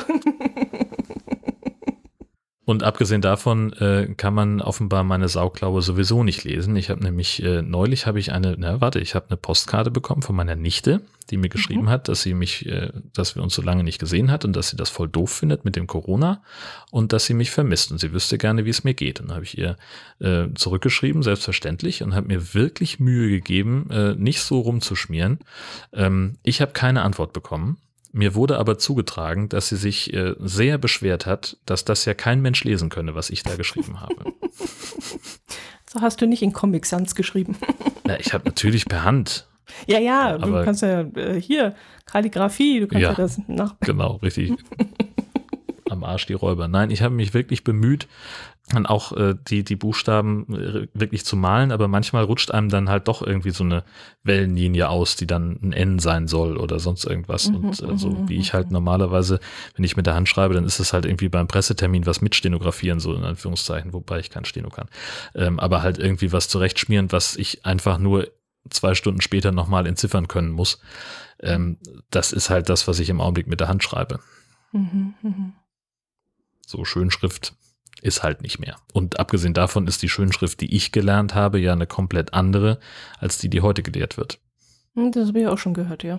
So, also so ich habe es noch nicht gesehen bei jungen Leuten, aber ähm, habe ich auch schon gehört, dass die das ganz anders lernen, da das S und L und keine Ahnung. Hm. Hm. So, und das würde ja dann, das ist ja das Problem an Zeitkapseln, wenn du da was Handgeschriebenes reintust, das hatten die ja auch, dass sie dann halt irgendwelche Leute erstmal finden mussten, die das noch lesen können.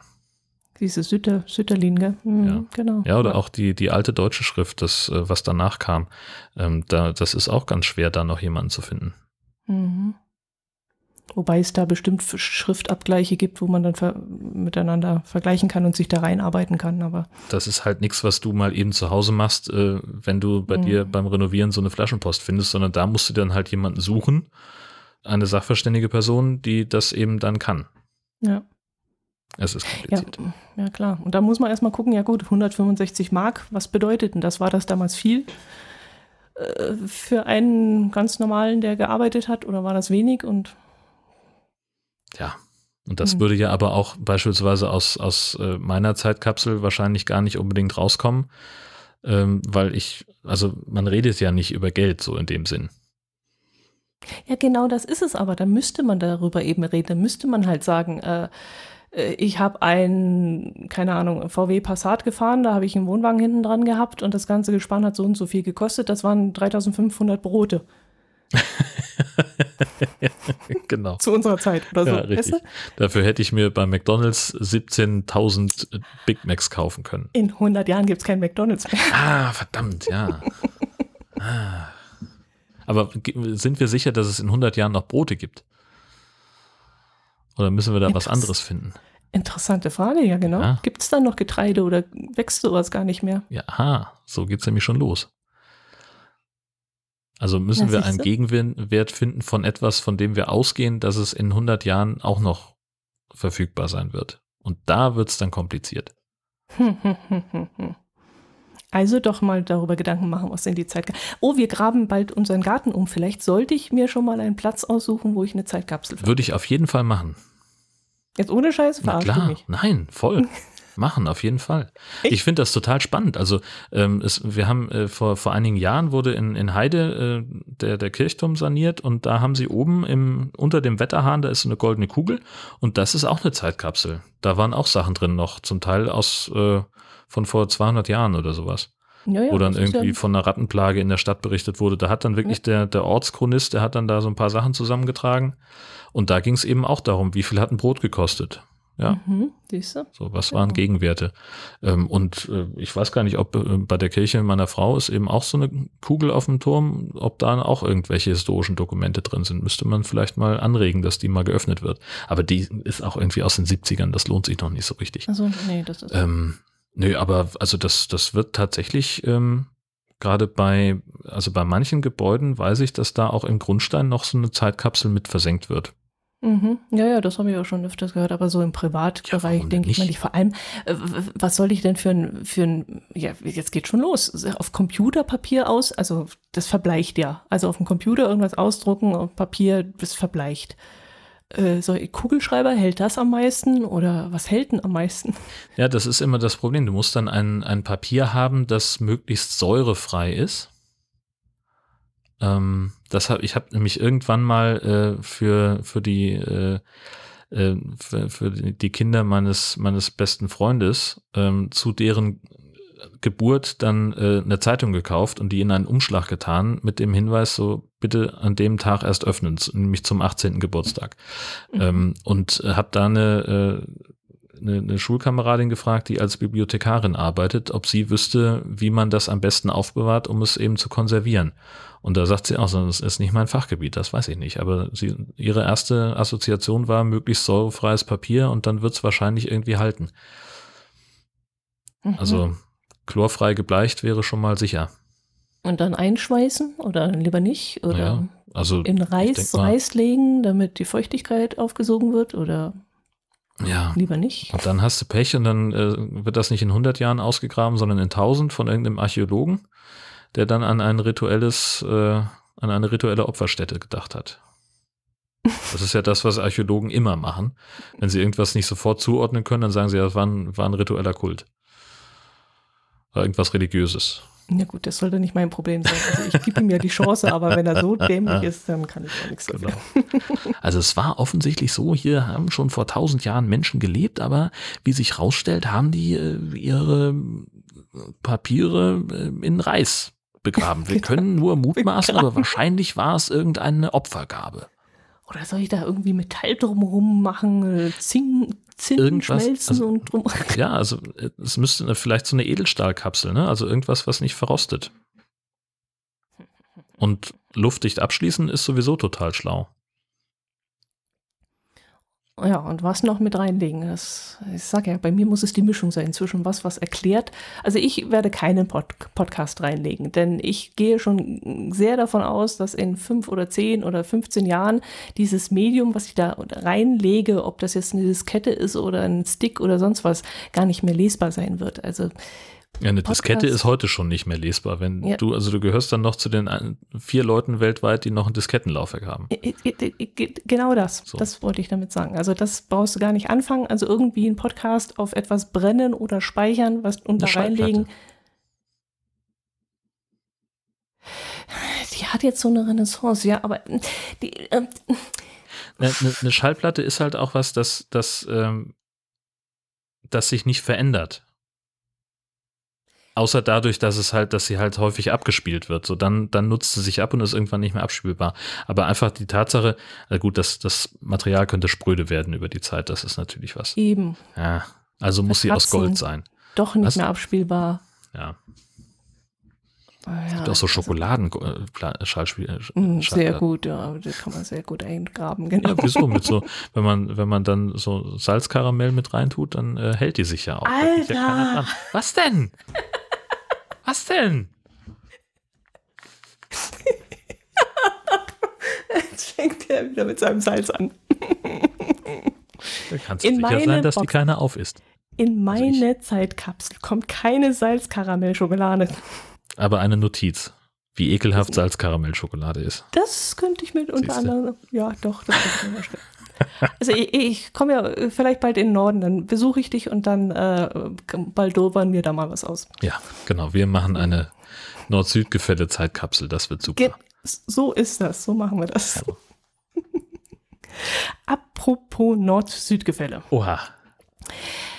Zoologen der Universität Duis Duisburg-Essen haben herausgefunden oder wollen herausgefunden haben, dass Hunde am liebsten in Nord-Süd-Richtung ihr Häufchen machen. Na. Na. Da kommen schon die ersten Zweifel. Ah. Also acht von zehn Hunde sollen das wohl machen und sie fragen sich, ob das vielleicht an einem Magnetfeld liegt. Warum zweifelst du jetzt schon? Naja, also ich habe das schon vor Jahren schon mal gehört. Ähm, Okay. Diese, diese Theorie und äh, also äh, dann vielleicht gehört unser Hund zu den zwei von zehn, die es nicht machen, aber also ich meine auch dann äh, kurze Zeit später gelesen zu haben, dass das halt eher so eine 50-50 Chance ist. Also mal machen sie es, mal nicht. Ähm, weil ich war tatsächlich dann, äh, nachdem ich das gelesen habe, bin ich halt auch dann auf der Hunderunde gewesen und äh, naja, ich hatte Google Siehst Maps du? offen und dachte so, yay, geil, das stimmt wirklich. Und aber nächsten Tag war es dann wieder nicht. Also dann war sie irgendwie um 90 Grad gedreht. Und das, also nein, das, ich, ich glaube nicht dran, dass das stimmt. Ja, vielleicht waren dann an dem Tag gerade so magnetische Störungen, weil die Aha. Sonne irgendwie. Ja, na, genau, richtig. genau. Also du glaubst nicht dran. Vor allem, ich, ich kann, kann nicht, was das für einen Sinn ergibt, weil das, was unten rauskommt und auf dem Boden landet, das hat ja dann auch nicht irgendwie eine, eine Ausrichtung. richt- Also von dem her, oder? Nee, also wenn, dann geht's ja wirklich darum, was, wo sich das Tier gerade am wohlsten fühlt. Und das wäre natürlich, also viele Tiere nehmen das Magnetfeld wahr. Warum sollen Hunde das nicht tun? Also, mein Gott, es gibt, ergibt keinen Sinn. Also, weißt du, wenn es jetzt irgendwie, wenn, wenn ich jetzt einen, einen Zugvogel als Haustier hätte und der sich nach dem Magnetfeld ausrichten würde, das könnte ich noch halbwegs verstehen. Aber Ja, beim aber dein Hund, Hund warum? war ja mal ein Wolf. Vielleicht musste der sich auch so orientieren bei seinen Streifzügen. Ah, nee. Nee. Wölfe orientieren sich nach Geruch. Ach so, auch nicht, So, okay. Also das ist doch, warum, was haben die denn mit Magnetfeld zu tun? So, die Also ich- laufen so lange, bis sie sagen, so, auch jetzt bin ich müde oder hier riecht's nach einem anderen Wolf, da gehe ich mal einen anderen Weg. So, Also ich könnte mir eher vorstellen, keine Ahnung, wenn der Wind immer aus einer Richtung kommt, dass man sich dann anders hinstellt. Das machen zum Beispiel Pferde. Hm. Also die stellen sich immer mit dem Hintern in den Wind, weil sie das umgekehrt nicht mögen. Oh, Das kann ich mir jetzt noch vorstellen, aber ähm, das irgendwie oder aber das, die Sonne, das hat ja auch Ahnung. nichts mit der speziellen Situation des, äh, äh, sich Erleichterns zu tun, sondern das machen sie ja immer. Ja gut, aber dann Wind könnte es ist. sein, wenn die zu 80 Prozent sowieso in die gegengesetzte Windrichtung stehen und äh, sehr viel Zeit in dieser Position ver... Warum sollen sie sich dann umdrehen zum Kacken? Natürlich. Genau. Ja, Ja, vollkommen klar. eben. Weißt du, Ja, ja. vielleicht ja. entstehen so die Gerüchte, dass Pferde immer Richtung Norden. Osten Ach, Osten, ja. kackern, weil der Ostwind von der Seite kommt. Mhm. Ja, müssen wir vielleicht nochmal drüber nachdenken lassen. Ich bin unsicher. Es kam jedenfalls die Frage auf, ob das bei Menschen vielleicht auch so sein könnte, aber ich glaube nicht, dass wir unsere Toiletten danach ausrichten. Wie das Naja, aussteht. also wir haben zwei Toiletten hier im Haus und die richten, die sind beide nach Norden. Ach so, ich dachte, du erzählst mir jetzt, einer ist nach Norden, einer nach Süden, du gehst aber gerne auf die, die nach Süden geht oder so. Hätte ja sein können. Ja. Vielleicht könnte ich mich mal testweise andersrum draufsetzen, nur um mal auszuprobieren.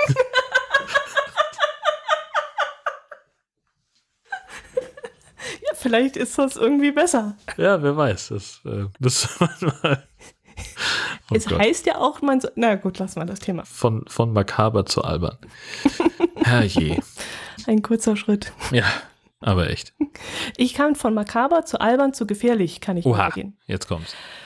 Ein 80-jähriger Autofahrer hat in Lindau in einer Waschanlage zwei äh, vor sich stehende Fahrzeuge ineinander geschoben. Und das Ganze wurde nur dadurch unterbrochen, dass am Ende der Waschanlage ein Tor war, das bereits geschlossen war. Und dadurch äh, wurde das Ganze aufgehalten, sonst wäre das wahrscheinlich noch viel schlimmer ausgegangen. Hm. Der Gesamtschaden äh, liegt bei 300.000 Euro, was ich schon mal erstaunlich finde. Da wird dann wahrscheinlich noch mehr kaputt gegangen sein. Die Waschanlage ist mit Sicherheit auch in Mitleidenschaft gezogen worden dabei. Sein. Auto wird wahrscheinlich auch nicht ganz günstig gewesen sein, wenn der im Elektrowagen genau, mit ordentlich. Leistung gesessen hat, ja. Ja, es war ein leistungsstarkes Elektroauto, was er da hatte. Und wenn das natürlich der hochklassigste dabei war, dann wird das natürlich auch dementsprechend teuer Ja. gewesen sein. Was mich natürlich bei dem auch wieder, es war wieder ein älterer Herr und auch irgendwie nicht klargekommen, weil ja, offensichtlich mit diesem Kickdown-Ding ist es halt passiert. Also Gas und Bremse verwechselt. Verwechselt, genau. Hm. Und nicht nur der Schaden, sondern auch ein Verletzter, allerdings nicht schwer verletzt, aber trotzdem. Äh, ja, finde ich jetzt äh, Ja. auch wieder beachtlich. Ja, ähm, also das, das hat man ja relativ häufig, ne, dass ähm, Ältere dann irgendwo in, in ähnlichen Situationen, also auch beim Einparken oder sowas, äh, dann mal Gas und Bremse verwechseln. Aber warum? Das verstehe ich eben nicht. Das ist auch so ein Phänomen, wo ich, wo ich seltsam finde, dass das so altersspezifisch halt äh, Dinge gibt, die halt mehr passieren. Gut, dass junge Leute vielleicht mehr rasen, dann frage ich mich aber auch, warum? Das ist Selbstüberschätzung, ähm, weil sie denken, ich äh, bin der, der super Autofahrer, ich habe jetzt äh, schon zwei Jahre den Führerschein und ich habe alles erlebt. Ich habe mein Auto unter Kontrolle. Dieser Fehlglaube, der existiert ja tatsächlich. Und bei älteren Leuten, da bin ich, also ich will da auch äh, nicht, nicht generell irgendwie sagen, dass, dass alte Leute kein Auto fahren sollten. Das halte ich für Quatsch. Ähm, aber es gibt halt einfach Menschen, die nicht mehr in der Lage sind, ein Auto zu führen. Also ich erinnere mich an meinen Opa, Mhm. ähm, der hatte äh, einen Schlaganfall, der war halbseitig gelähmt und der ist trotzdem noch Auto gefahren. Ah, Und der hat sich okay. ins Auto gesetzt und dann hat er den mit der rechten Hand den linken Arm genommen, hat den Mm. oben, hat die Hand oben aufs Lenkrad gelegt und dann ist er losgefahren. Und meine Eltern haben das mitbekommen und haben gesagt, wenn wir mitkriegen, dass du einmal die Kinder mitnimmst, dann kommen die nie wieder zu euch, weil das zu gefährlich ist. Im Endeffekt, dann ist Oma gefahren, die immer, die, die kaum Fahrpraxis hat. Und das war dann, da hatten wir so eine Situation, wo wir an der T-Kreuzung standen. Oma war auf der, auf der Vorfahrt Gewehrenstraße, von rechts kam jemand und Opa sagte, ja, ist frei, kannst fahren. Wo wir dann hinten angefangen haben zu schreien, weil klar war, dass die anderen Autos, die da kamen, die waren irgendwie 200 Meter weit weg, das hätte sie nicht geschafft. Mhm. Also, und das sind halt so Sachen, äh, mein Opa hat bis zuletzt seinen Führerschein nicht abgegeben. Könnte ja Mhm. sein, dass er nochmal Auto fahren muss. Mhm. Hingegen der Opa meiner, meiner Frau, ähm, der hat irgendwann gesagt, so, okay, der F ist dann nur noch äh, kurze Strecken gefahren, dann nur noch tagsüber und hat irgendwann gesagt, mir wird das alles zu schnell, ich komme nicht mehr hinterher. Und der hat seinen Mhm. Führerschein freiwillig abgegeben, aber das macht halt nicht jeder. Hm. So, und dann ist es halt im Zweifelsfall, kommt dann eben jemand noch auf die Idee, er muss sich mit 80 ein, ein 300 PS Auto kaufen. Weil man da hm. drin so bequem sitzt. Das ist ja in der Regel die, ähm, die, die, ähm, die Begründung für sowas. Hm. Ja, aber dieser typische Fehler, dieses Gasbremse, das, das finde ich halt so faszinierend, wie man das, wie das so ein typischer Fehler sein kann, der älteren Herrschaften passiert. Das, das naja, das wäre also eine, eine mögliche Erklärung könnte sein, und das ist auch mehr Mutmaßen als echtes Wissen, äh, dass es dann vielleicht haben die äh, immer einen Schaltwagen gehabt und kommen jetzt mit dem, mit dem Pedalabstand so, nicht klar, klar, im Automatikwagen vielleicht. Ich habe keine Gut, Ahnung. Das ist ja auch für uns eine Umstellung, wenn wir ja. vom Schaltgetriebe umsteigen auf Automatik, dann müssen wir, dann dreht man ja auch aus Versehen manchmal auf die Bremse. Naja, aber dann trittst du auf die ja. Bremse, weil du auf die Kupplung treten willst äh, und nicht aufs genau. Gas. Ja, das, also ich habe keine Ahnung. Hm. Und dass das vielleicht so ein typischer Fehler ist, weil der so eingebrannt ist in jemanden, der 60 Jahre lang äh, mit Gangschaltung gefahren ist und dann plötzlich, das könnte sein, ja. Das wäre eine Erklärung. Ja, ja, ja. Hm. Also das ist das Einzige, was mir dazu einfällt. Hm. Aber ich habe auch äh, noch nie mit jemandem äh, gesprochen, der so einen, äh, einen Unfall verursacht hat. Äh, keine Ahnung, vielleicht müsste man da mal äh, jemand von der Polizei befragen, äh, was, was die so aus den Vernehmungen hören, aber die dürfen da wahrscheinlich auch nicht drüber sprechen. Vom mhm. Datenschutz her. Mhm. Naja, wenn sie aber niemanden namentlich nennen, dann müsste doch das möglich sein, oder? Ich habe keine Ahnung. Also es wird mich schon. Aber das ist schon eine naheliegende Erklärung, dass das einfach 60 Jahre lang drin ist mit, mit Gaskupplung und Bremse und dann hm, hat man plötzlich ein. Äh, ja, das, das kann ich mir gut vorstellen, dass das das Problem ist. Hm. Tja. Ja, gut. Ja, wir haben noch ein paar Automaten zugeschickt gekriegt, ein paar viele sogar. Eine ganze Menge, ja. Ja, ich habe jetzt bloß eine Auswahl mitgebracht. Zum Beispiel äh, auch eine ganz nette Geschichte dazu. Also in Homburg, ich glaube, das ist im Saarland, steht nicht nur ein Automat für Grillgut, sondern der wurde auch noch aufgebrochen. Ach, du ahnst es ja nicht. Und äh, Würstchen und Schwenkbraten wurde dann da rausgeklaut im Wert von 250 Euro.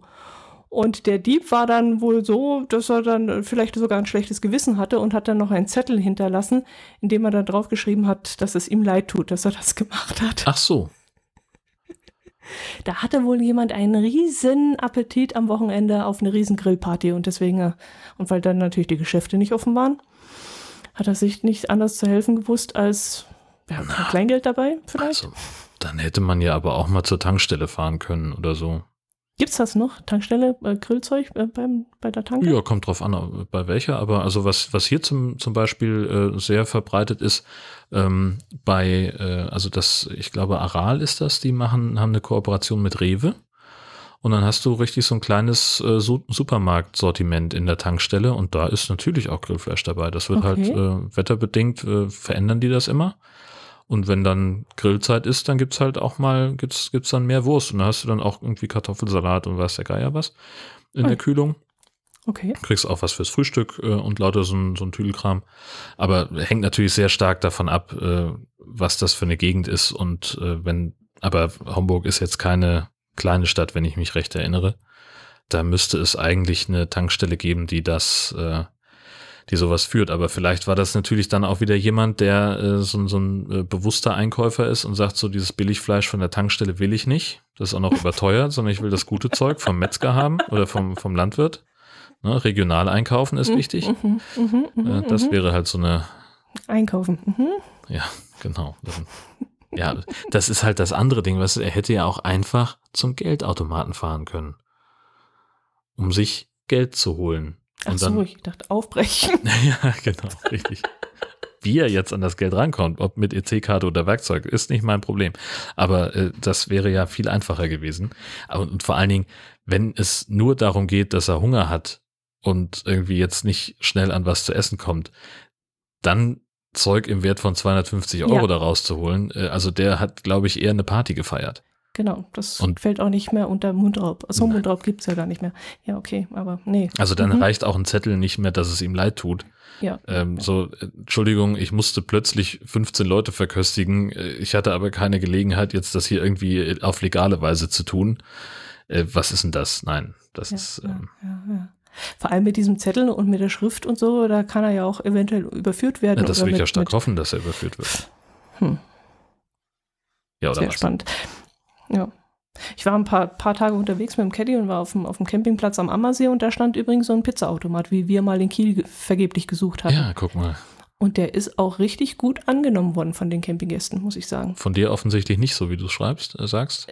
Äh, nee, hat mich jetzt wirklich nicht angesprochen. Also ich hatte echt keinen Appetit, vor allem weil nebendran ein wunderbares Restaurant war, wo, wo er oh, ganz leckeres Essen hatte.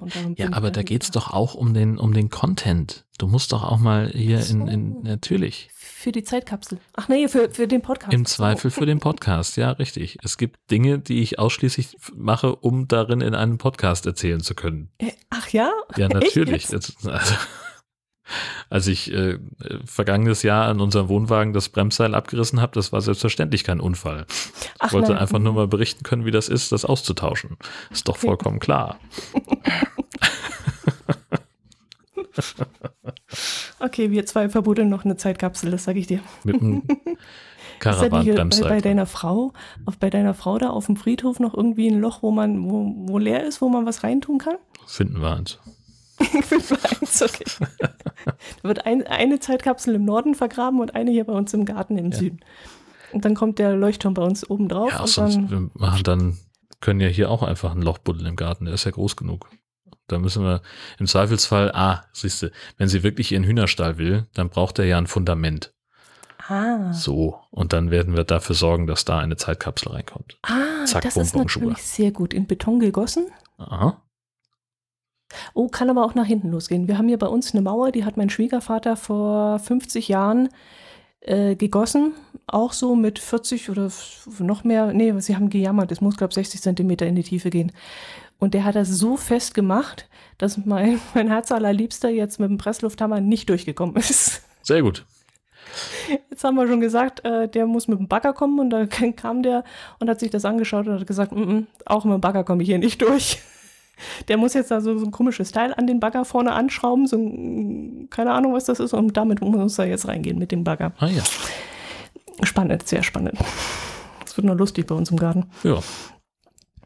Ja, und dann hat uns die Silke äh, Bilder zukommen lassen von einem Aus Eisautomaten. Okay, da kriegen wir immer wieder mal was, aber was sie auch noch mitgeschickt hat, und das fand ich dann sehr interessant, weil ich nämlich schon sehr oft Anlauf genommen habe, auch mal dorthin zu fahren, weil das bei uns hier im Unterallgäu liegt, ein Forellomat. Mhm. Also ein Automat, der unter anderem Forellen anbietet, halt so äh, geräucherte, aber halt auch alle möglichen anderen Fischsorten. Und ähm, da würde ich doch gerne mal hingehen und mich da, weil wir hier unten haben ja kaum Möglichkeiten, einen schönen, leckeren, frischen Fisch zu bekommen. Und äh, die scheinen da eine richtig gute Auswahl zu haben und scheinen auch selber zu räuchern. Und da habe ich mir, oh, ja, oh, da möchte ich unbedingt mal hin. Ja. Werde ich dann berichten. Da werde ich dann Content mitbringen. Ich bin sehr gespannt. Genau. Dann gab es noch vom Phaserman einen Hinweis über Twitter. Und zwar hat er in Horstedt im Kreis Nordfriesland einen alten Kaugummiautomaten gefunden, noch gefüllt mit Kaugummis mit Flüssigfüllung. Die Stinkbomben, die da auch mit drin waren, die waren aber schon leer. Stinkbomben. Ja, schreibt er. Okay. So als Scherzartikel gab es doch früher. Ja, ja, ich überlege gerade, ob es das heutzutage noch gibt und ob man das überhaupt noch verwenden darf oder ob das dann richtig Ärger gibt oder so. Wahrscheinlich gibt das auch richtig Ärger, aber äh, also du kannst ja auch äh, über dunkle Kanäle auch sowas wie Buttersäure kaufen und die irgendwo ähm, versprühen. Das ist ja genau sowas. Und es Das gibt ja stimmt, auch ja. im, im Scherzartikelhandel gibt es dann so kleine Spraydosen, die heißen Furzspray. Dann kannst, hast du halt so eine kleine, wie so eine Deodose, läufst durch die Gegend und sprühst äh, Leuten irgendwie äh, dieses Spray da und dann riecht es nach, Fu- nach, nach Furz. Mhm. So, warum man auch immer das machen wollte, keine Ja, Ahnung. ich ne? überlege gerade, ja, aber das ist ja. ja. Wir haben unsere, auf unsere Klassenfahrt haben wir Wasserbomben aus dem Fenster auf den Stuttgarter Platz in Berlin geschmissen und fanden das auch sehr witzig. Ja. Ja gut, aber da waren wir 16. Ja, okay.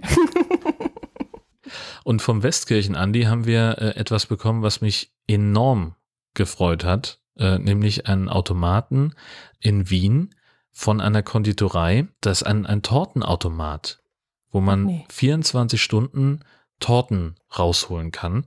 Äh, und zwar von der Konditorei Coloini gibt es dann die kleine und die große Villacher Torte für klein 20 und groß 44 Euro. So, und dann kannst du dann halt hier mit Karte und allem Schnick und Schnack bezahlen. Ne? Und da sind dann überall Pfeile, wo man was reintun kann. Hier Karte und so weiter. Oder Geldschein. Und dann kannst du dir da deine, deine Torte rausholen.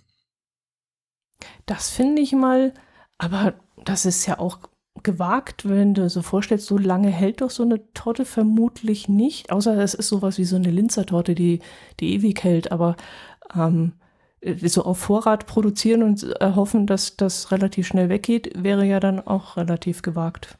Ja, wobei ich da auch äh, lese, in, also unter den Antworten zu dem, zu dem Tweet, äh, dass mhm. das auch relativ zügig manchmal ausverkauft ist. Ach, weil es so beliebt ist. Ja. Weil es so, also die, das scheinen echt gute Torten zu sein. Genau, das zum Beispiel schreibt eine hier, dass es da auch noch irgendwie, also neben der Villacher Torte auch noch irgendein so Cheesecake-Gedöns gibt und den müsste mhm. man immer vorbestellen. Okay. Also das ist schon so eine Sache, wo die, glaube ich, auch aus der eigenen Erfahrung wissen, dass sie die auch rechtzeitig loswerden. Mhm, mh, mh. Aber es ist nicht, wenn ich das richtig sehe, nicht so ein Abholautomat, wie man es jetzt inzwischen kennt, dass man vorbestellt, es genau. wird unter einer gewissen Nummer dann abgelegt und dann kannst nee. du es dir abholen. Genau. Sondern das ist richtig ein, richtig, ein Automat, wo man hingehen kann, wenn man ja, gerne ja. jetzt sofort eine Torte haben möchte. Ja, ja, ja, ja. Ach, ist doch schön. Hast ja, du kurzfristig willst irgendjemand besuchen gehen, denkst du, bringst du ein Stück Kuchen mit. Richtig. Bringst du eine ganze Torte mit. Sehr so. schön. Und also das steht definitiv auf der Liste. Also wenn ich, äh, wenn irgendwann diese Pandemie mal vorbei ist, dann habe ich ja, ich habe ja eine Riesenliste von Reisezielen. Unter anderem steht da mit drauf, es gibt jetzt äh, seit vergangenem Jahr neu einen Nachtzug, der von Westerland nach Salzburg führt okay. und dabei in Husum einen Stopp einlegt. Und dann ist also mein Plan, ich fahre mit diesem Nachtzug erst nach Salzburg, gucke mir da die Stadt an und dann fahre ich noch weiter nach Wien um eben die Damen von Drama Carbonara zu besuchen, ähm, weil ich die so nett finde in, in, ihrem Podcast. Und da würde ich dann selbstverständlich äh, so eine Torte mitbringen, ist ja klar. ist ja wohl logisch. So, das halten wir jetzt aber mal fest. das ist alles schon, das ist schon fix, das äh, steht auf meiner To-Do-Liste. Ja. Und äh, das gehört zu den Sachen, die äh, nach, nach Corona dann äh, auch wirklich sehr konsequent abgearbeitet werden. Mhm, mh. Das weiß ich jetzt schon. Na, dann hoffen wir, dass das bald zu Ende ist. Kam, kam ja schon wieder die nächste Variante. Genau, richtig. Bei, bei, bei was sind wir gerade? Was kommt nach Delta? Äh, also jetzt äh, Delta und dann ist es, glaube ich, Gamma. Äh, nee, Alpha, Beta, Gamma, Delta und dann äh, Kappa. Ach, keine Ahnung. Ja, Irgendjemand hat jetzt das griechische Alphabet bei Twitter gepostet äh, mit so einem okay, Pfeil auf Delta. Da stand hm. dann, äh, Sie sind hier. Ja, okay. das war ganz toll. toll, ja. Apropos Pandemie. Oh. Wir haben Kommentare bekommen und das dreht sich unter anderem ein Kommentar vom André, auch um dieses Thema. Wir haben ja beim letzten Mal äh, in unserer Episode im Mai, wo wir aufgenommen hatten, auch über Impfungen und äh, die Wirksamkeit gesprochen. Und da meinte der André, zur Impfungwirksamkeit muss ich mich mal einmischen. Die zitierten Prozente der Impfstoffe sind gerade nicht von 100 Geimpften bekommen 95 keine Infektion, sondern von 100 Infizierten in der Studie waren 95 nur Placebo. Die Effizienz, Effi, was heißt das? Effizienz? Efficacy, keine Ahnung. Efficacy, keine Ahnung, passt so gar nicht zu Werten, die wir real sehen. Ja, Kann ich nichts zu sagen, weiß ich nichts zu. Ich nee. habe, äh, wenn das so ist, also da wäre jetzt ein Link hilfreich, wo man sowas mal nachlesen könnte. Äh, ja. Ja, vor allem ist das so komplex. Also war ja irgendwie so, 1000 sind geimpft worden, 1000 nicht. Die haben nur ein Placebo bekommen und davon wurden dann so und so viel krank und äh, davon aber nur so und so. Also es war ja hochkompliziert, wie sie das äh, auseinanderklabüsert haben und äh, ja, da muss man einfach, äh, ich vertraue darauf, dass die das richtig getestet haben und uns die richtigen Werte sagen. Fertig. Ja. Und wir müssen uns impfen lassen, damit wir da durchkommen durch diesen Scheiß. Richtig, genau. Und wie, das gilt da auch weiterhin. Ne? Impfen ist. Super wichtig und die Wirksamkeit von den Corona-Impfstoffen, das ist, glaube ich, die wichtige Botschaft an der Geschichte. Äh, das habe ich jetzt auch wieder in diesem Corona-Virus-Update-Podcast gehört. Die Wirksamkeit der Impfstoffe ist deutlich höher als beispielsweise die der Grippeimpfstoffe, die wir äh, jedes Jahr ausgeben. Und das müssen wir nutzen, weil das, das äh, könnte sonst jetzt zum Problem werden, ähm, wenn wir einen Teil der Bevölkerung geimpft haben und dann jetzt gelockert wird und wir durch beispielsweise ein äh, europaweites Fußballevent so eine Art Durchseuchungsstrategie fahren, dann ist das ist, hat auch irgendjemand geschrieben, das wäre genau das Experiment, was er machen wollen würde, wenn er ein Virus auf äh, Immunescape äh, trainieren will. Wie qualifiziert diese Person jetzt war, weiß ich nicht. Äh, so, aber das ist alles so äh, ja. Äh, ja. Je mehr geimpft sind, desto besser ist das für uns alle. Genau. Und deswegen und ich sollte das. Ich finde auch, das ist der einzige Weg aus der Sache raus und deswegen impfen lassen. Genau. Ja. Rüdiger hat geschrieben, der Phaserman. Äh, das mit dem Bienenfutterautomaten hat ihn nämlich neugierig gemacht. Er hat dann geguckt, ob es das auch in Schleswig-Holstein gibt. Und ja, in Kropp im, Kreis Schleswig-Flensburg ist ein Automat am Rathausgebäude, keine 30 Kilometer von ihm zu Hause und der nördlichste in Deutschland. Äh, und die haben sich dann also mal auf den Weg gemacht, diesen zu besuchen und sich mit etwas Saatgut einzudecken. Es gab die ein- oder zweijährige Blühmischung und eine mehrjährige Blühmischung für Wild- und Honigbienen in der Region Nordwest zur Auswahl. Sie haben jeweils drei Kapseln für 50 Cent gezogen und werden das jetzt mal ausprobieren und Schön. sie werden euch, äh, sie werden uns berichten. Äh, wir haben wohl auch ein Foto von diesem Automat bei Twitter bekommen. Da müssen wir dann nochmal nachgucken, dass wir den korrekt verlinken können. Genau. Schleswig-Flensburg. Gibt's ja, das? Das ist ein, das ist der Kreis, genau. Ähm, der okay, reicht so. Weil da nämlich da steht Schleswig-Rendsburg. Ist das was anderes? Ja, nee, also das, ähm, es gibt mhm. den, den, Kreis Rendsburg-Eckernförde, mhm. ähm, der eben das Gebiet zwischen den Städten Rendsburg und Eckernförde und dann noch ein bisschen was umzu umfasst. Und dann mhm. äh, sozusagen, das ist die, ich sag mal, Nordosthälfte von, von Schleswig-Holstein, also südlich von, von äh, Flensburg runter bis, naja, kurz vor Rendsburg irgendwo da und dann okay. halt ganz rüber an die, an die Küste. Ähm, da geht es dann, äh, das ist der Kreis Schleswig-Flensburg. Ähm, die Städte Schleswig und Flensburg sind, oder das Flensburger Umland sind da mit drin. Flensburg ist eine, eine kreisfreie Stadt. Ähm, und das ist auch einer der größten Kreise, die wir in, in Flensburg haben, äh, in mhm. Schleswig-Holstein haben. Mhm, mhm, mhm, mhm, Sehr schön. Erdkundeunterricht. Sehr gerne. Danke. Da bin ich Kumpel. So, jetzt haben wir unsere äh, zu Ende Themen haben wir ganz am Anfang gehabt. Deswegen bleibt uns jetzt nicht mehr viel übrig. Außer zu sagen, wir treffen uns dann voraussichtlich im nächsten Monat wieder in der Monatsmitte am 15. Um 12 Uhr mittags. Servus. Bis dahin. Tschüss.